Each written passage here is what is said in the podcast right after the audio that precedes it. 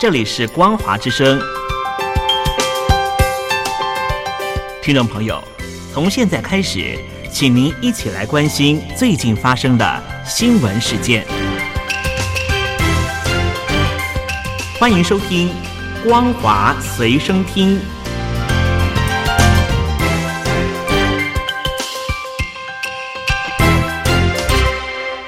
各位听众朋友好，欢迎收听今天的《光华随身听》，我是老虎。首先带您关心近期大陆的粉丝圈乱象丛生，中共中央纪委近日表态整治，宣布下架明星榜单功能。但分析指出，打榜模式众多，只取消榜单的话，无法遏制粉丝无序的行为。而今年六月展开的清朗饭圈乱象整治行动，效果还是很有限。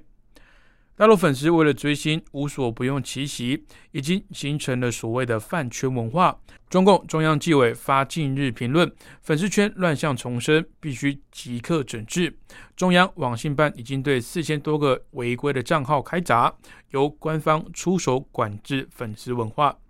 据报道，有些粉丝专门利用大量重复购买等方式为自己的偶像打榜。这类排行计算方式，除了最普通的超级话题签到、发微博之外，转发、评论、点赞、送花也都包含其中。部分功能则要花钱才能开通。打榜模式背后是资本以及粉丝间的多重利益关系，形成造假以及怂恿过度的消费行为。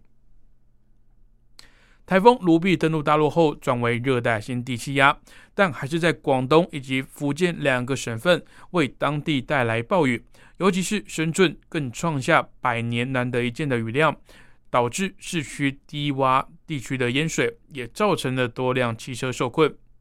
根据福建气象部门公布的资料，当地二十四小时雨量达到四十到八十毫米，局部地区可以达到一百毫米。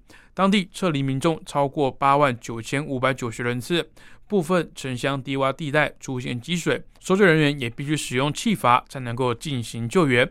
据报道，年底以来的暴雨对广东、广西、福建、湖南以及浙江等地带来丰沛的雨量。大陆气象单位警告，未来的几天，当地还是要持续的注意强降雨的来袭。上海市近日发布二零二一年学年度课程计划通知，将习近平思想引入中小学课堂，同时取消小学英语考试。新措施引发网络热议，有评论认为这是习近平闭关锁国的前奏。根据上海市教委所发布的通知，明令将习近平思想纳入中小学必修课，印发习近平思想读本，而且每册集中学习一个礼拜。平均每周上课一小时。此外，也明令禁止小学三到五年级的期末考出现语文、数学以外的学科，也就是不得有英语期末考，而且不得擅自使用未经上海官方审查通过的境外教材。消息一出，就引发了公众热议。近日，知名的英语学习 APP Duolingo 就突然在手机应用平台被下架。大陆民众在英语以及习思想的教学上产生此消彼长的联想，大陆网民就质疑上海小朋友的优势不就是英语？感觉越改越回去。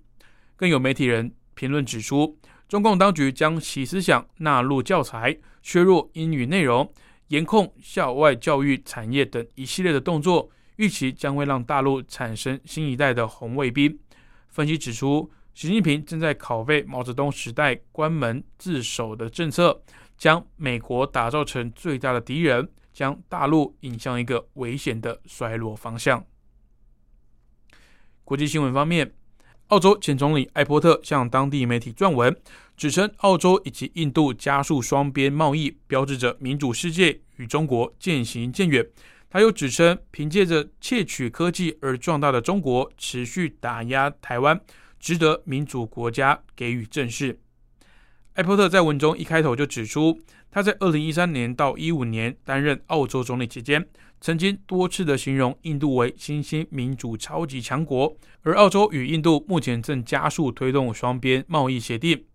艾伯特也批评中国窃取西方科技，掏空西方工业，而且在壮大后持续打压奉行民主的台湾。所以。民主国家必须汲取过去一厢情愿将中国纳入全球贸易网络，误以为经济自由以及繁荣会让中国走向政治自由的错觉。艾伯特也指，印度和澳洲都是抱持相似理念的民主国家，几乎所有澳洲与中国发生的问题都可以在印度身上获得解答。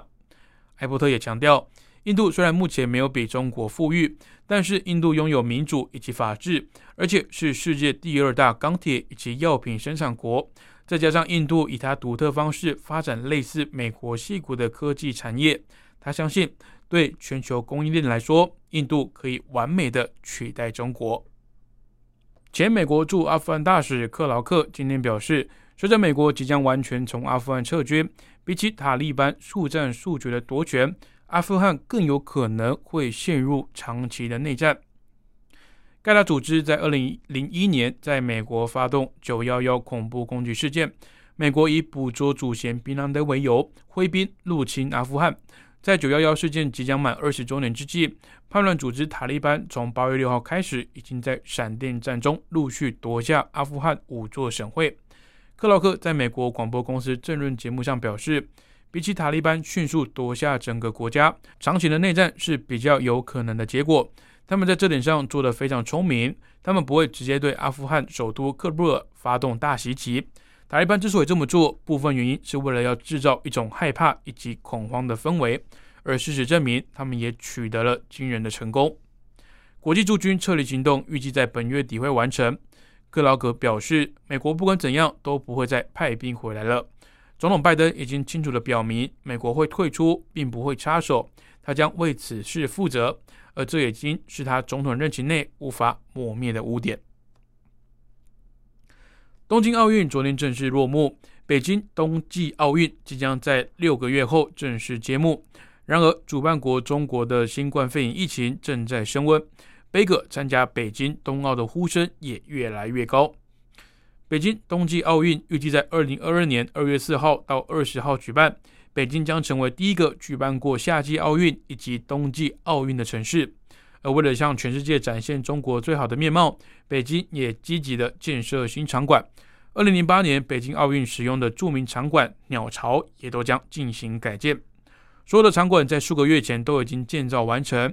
尽管目前深陷疫情，中共当局依然对外宣称准备工作顺利进行中。而另外让北京非常头疼的是，维权分子以及海外的维吾尔族，还有部分的西方政界人士。因为中国过去的人权记录，尤其是对待少数穆斯林的行径，持续的呼吁各界杯葛中国共产党。好的，以上就是今天光华随身听的内容，感谢你的收听，我是老谷。